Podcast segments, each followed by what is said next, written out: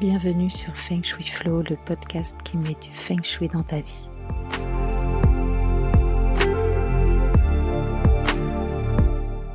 Je suis Ocharo. Ma mission est de vous aider à faire de votre habitat un véritable compagnon de vie.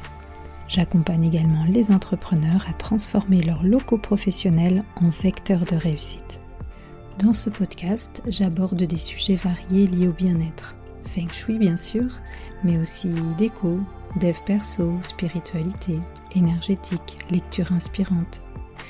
Je suis parfois seule, parfois accompagnée, car j'ai le plaisir d'avoir de temps en temps des invités.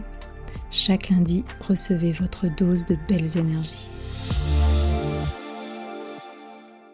Hello, hello Aujourd'hui, je voulais euh, vous parler euh, de la symbolique de la couleur bleue. Euh, ça fait longtemps que je ne vous ai pas parlé des, de la couleur et vous le savez, c'est, euh, je suis très attachée à l'utilisation de la couleur, euh, que ce soit en feng shui en décoration d'intérieur. Je trouve qu'on manque un petit peu de couleur dans nos vies et dans nos intérieurs. Elle revient un petit peu, c'est chouette. Euh, la fréquence, la longueur d'onde en fait des couleurs, elle, amène une, une, résonance en fait avec nos fréquences vibratoires et, c'est vraiment dommage de ne pas, pas l'utiliser. Alors aujourd'hui, on va parler du bleu. Euh, le bleu, c'est vraiment la star des couleurs. C'est la couleur préférée des Occidentaux euh, et même des Français. Et euh, ça, en fait, c'est depuis qu'on dispose de, statistiques, si vous voulez, d'enquêtes. et donc, c'est 1890. le bleu, c'est la couleur de l'Europe, c'est la couleur de l'ONU, euh, donc il a un côté très sage, euh, plein de conformisme. Euh, prenez par exemple le blue jean. Au départ, il a été inventé en fait pour servir de bleu de travail. Et c'est qu'à partir des années 30 que ça devient en fait un, vêtement de loisir. Et en, en, 60, il est vraiment signe de rébellion en fait. Mais pendant peu de temps, puisque comme les gens adorent le bleu, bah, est-ce qu'il peut vraiment être contestataire? Pas vraiment. Aujourd'hui, en fait, c'est presque devenu un uniforme puisque tout le monde, tout le monde a au moins un jean, quoi.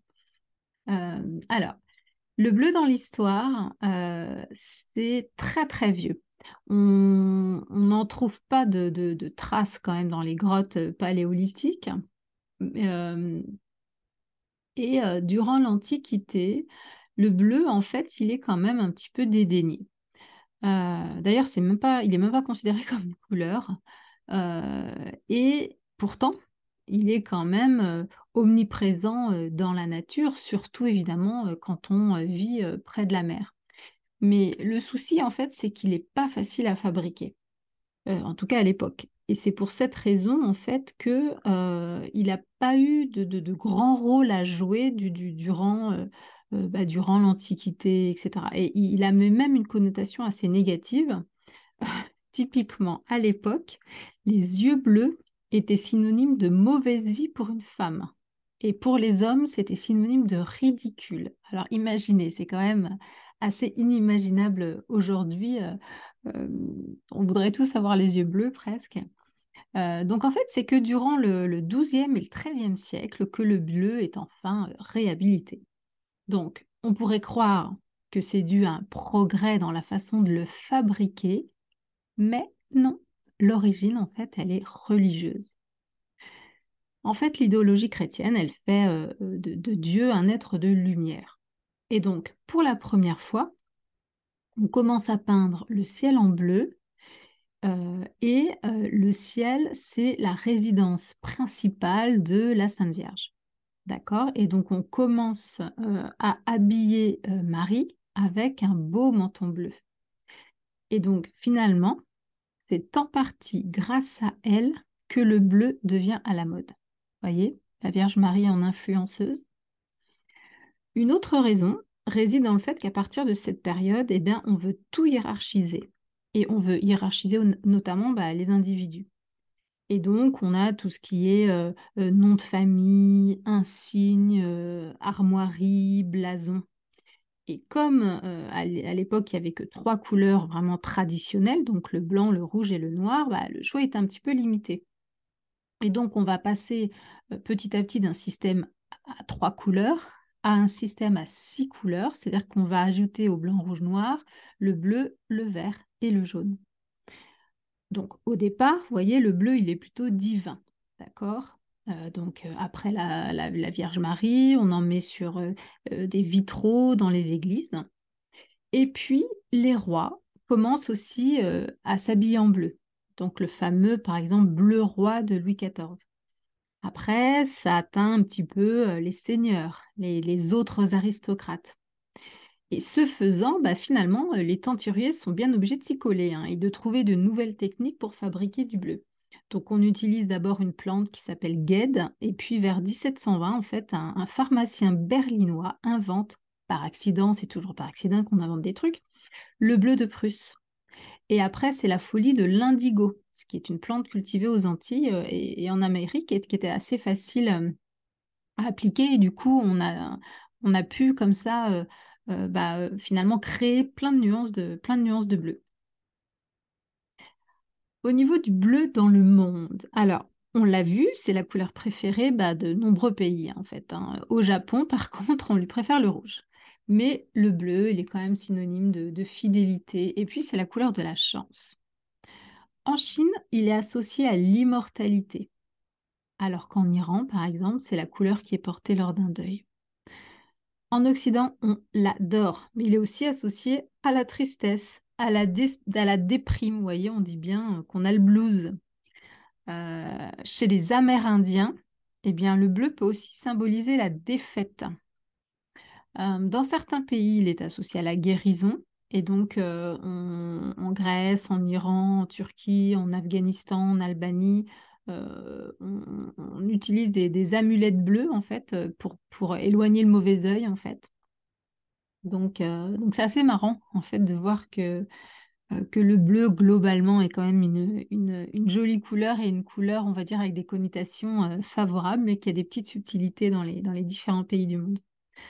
En fait, le bleu, il a une couleur d'onde qui est comprise entre 380 et 500 nanomètres. Il est considéré comme l'une des trois couleurs primaires, donc avec le rouge et le vert. On considère en fait que toute autre couleur peut être obtenue du coup en superposant des quantités de ces trois couleurs. C'est le, fameux code RVB, hein, rouge, vert, bleu.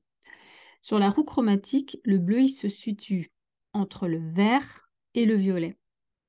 Et des études, en fait, euh, ont montré qu'il avait la capacité d'abaisser la pression artérielle et de ralentir les battements du cœur. En fait, c'est le contraire du rouge qui les accélère.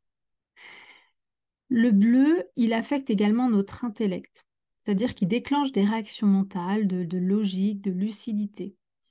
Et en fait, l'effet du bleu sur notre mental, sur notre esprit, va quand même dépendre de son intensité. Plus le bleu est foncé et saturé, plus il stimule et favorise la concentration.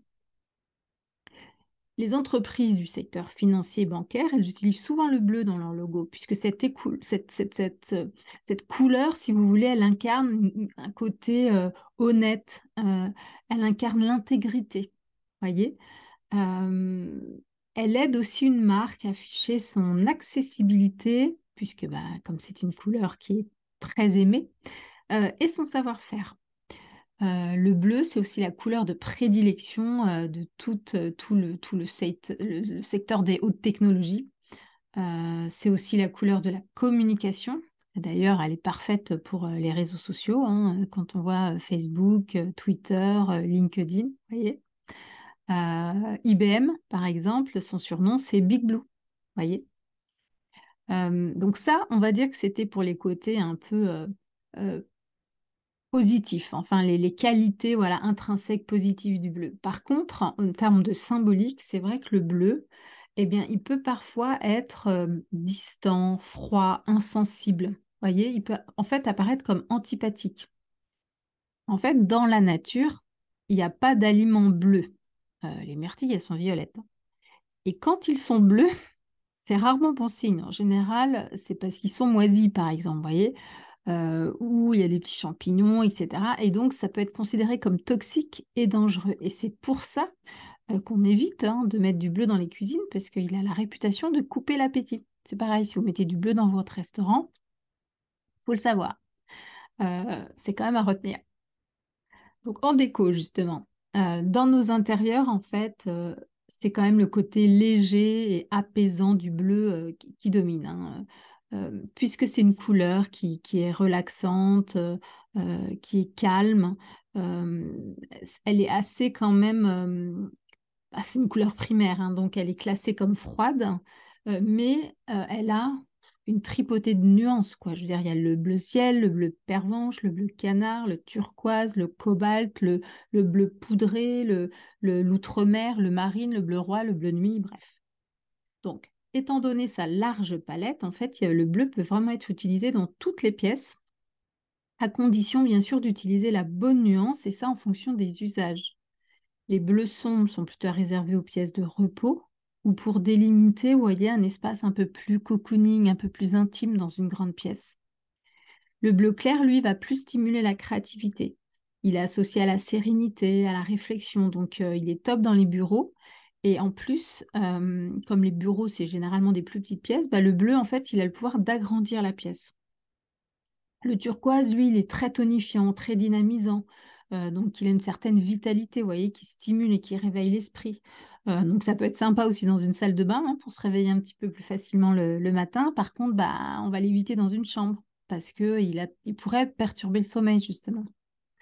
Et euh, ce qui est génial, en fait, moi, je trouve, c'est de, faire des, des ambiances en camailleux. Je trouve que le bleu, euh, quand on mixe ces différentes nuances entre, bah, voyez, celui des murs, des tissus, des objets déco, on, on, peut réussir à faire de très, très belles ambiances en camailleux de bleu je dirais qu'il faut juste faire un petit peu attention au bleu qui peut être trop froid ou trop foncé dans les pièces qui ne seraient pas très lumineuses. Parce que sans lumière, le bleu, ben, il a tendance un petit peu à, griser. Et là, on va retrouver un petit peu son côté froid, limite, limite déprimant. alors, qu'est-ce qu'il aime le bleu? Il aime en association, il aime le noir. Euh, il y a un contraste entre ces deux couleurs qui est assez puissant et puis ça peut faire un effet vraiment sympa dans, la déco. Euh, voilà, c'est plutôt à réserver pour les ambiances qu'on veut un petit peu peut-être mystérieuses, un peu chicos. Euh, le bleu, il aime le blanc, évidemment. Alors cette association, elle est vraiment pleine de fraîcheur. On se retrouve direct en Grèce. c'est aussi une association qu'on retrouve beaucoup dans le style scandinave, par exemple, vous voyez, avec un bleu un peu pastel le bleu, il aime quoi? Il aime le rouge aussi. Alors ça, ça fait un contraste chaud-froid qui est assez revitalisant. de toute façon, c'est toujours le cas. Hein. Quand, on, quand on associe deux couleurs primaires comme ça, il y a un espèce de choc qui est, assez, puissant. Et là, en fait, le rouge peut réveiller un bleu, voyez. et le bleu, il aime aussi le orange, puisque c'est sa couleur complémentaire sur le cercle chromatique. Et, et, là, le contraste, il est encore plus fort qu'avec le rouge. Et le orange, bah, il amène la joie, la pétillance. Et en fait, il, valorise vraiment euh, tous les bleus et notamment le orange qui est plus dans des tons de, cuivre. Alors, si on laisse de côté un petit peu la déco et qu'on parle du feng shui, euh, le bleu en feng shui, bah, c'est la couleur de l'élément eau et donc de la zone nord euh, et de l'hiver. Donc, il symbolise la sérénité, la paix, la relaxation, mais aussi l'intuition, la patience comme c'est une couleur un peu froide, elle est plutôt yin en fait. Donc, si on a besoin de nourrir une zone euh, de la maison qui se trouverait au nord, ben, on peut apporter du bleu ou du noir, hein. euh, donc sous forme d'aplat. Donc, on peut peindre un, mur en bleu. Euh, on peut aussi choisir des, gros meubles comme un canapé, un fauteuil ou des plaids, vous voyez, bleus. ça peut être voilà, tout ce qui est textile, évidemment, des dessus de lit, des nappes, des coussins, et puis tout ce qui est objet décoratif en fait, la saturation, la teinte ou la luminosité de la couleur bleue, en, feng shui, ça n'a pas d'importance. En fait, ce qui compte, c'est que ce soit indiscutable que c'est du bleu. Et pas, par exemple, vous savez, des fois, il y a des bleus, c'est un peu des bleus verts, on se demande si c'est du bleu ou du vert. Bah, là, en feng shui, c'est pas top, sauf si on est dans une zone où on a besoin de l'élément bois. Parce que comme l'élément bois, il a aussi besoin d'eau, là, c'est typiquement le genre de, de zone où on peut utiliser ce genre de couleur où on ne sait pas trop si c'est un bleu ou c'est un vert, bah, quand il faut euh, nourrir du bois, c'est impeccable en fait.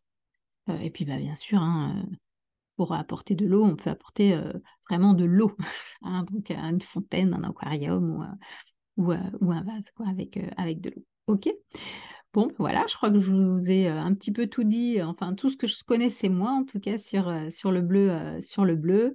mes sources en général, quand je vous parle de, des couleurs, ça vient de, du petit livre des couleurs de Pastoureau et, Simonet.